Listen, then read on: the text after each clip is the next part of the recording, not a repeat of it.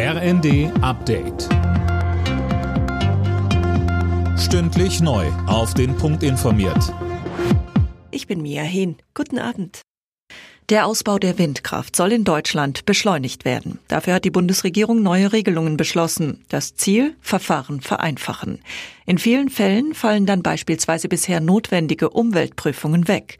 Ingo Ludwichowski vom Naturschutzbund sagte im ZDF. Wer beschleunigt, muss aufpassen, dass er nicht in der Leitplanke landet.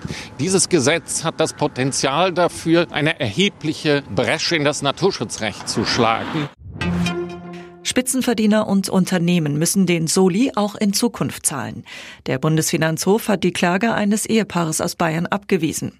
Dass der Solidarpakt 2 ausgelaufen ist, sei kein Grund, die Steuer fallen zu lassen. Die Abgabe verstoße nicht gegen den Gleichheitsgrundsatz im Grundgesetz. Kurz vor Ablauf der Frist fehlt noch etwa jede dritte Grundsteuererklärung.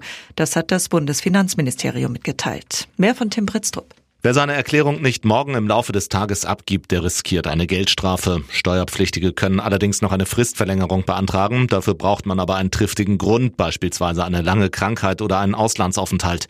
Die Frist war dabei schon um drei Monate verlängert worden. Ursprünglich sollten die Daten schon bis Ende Oktober abgegeben werden.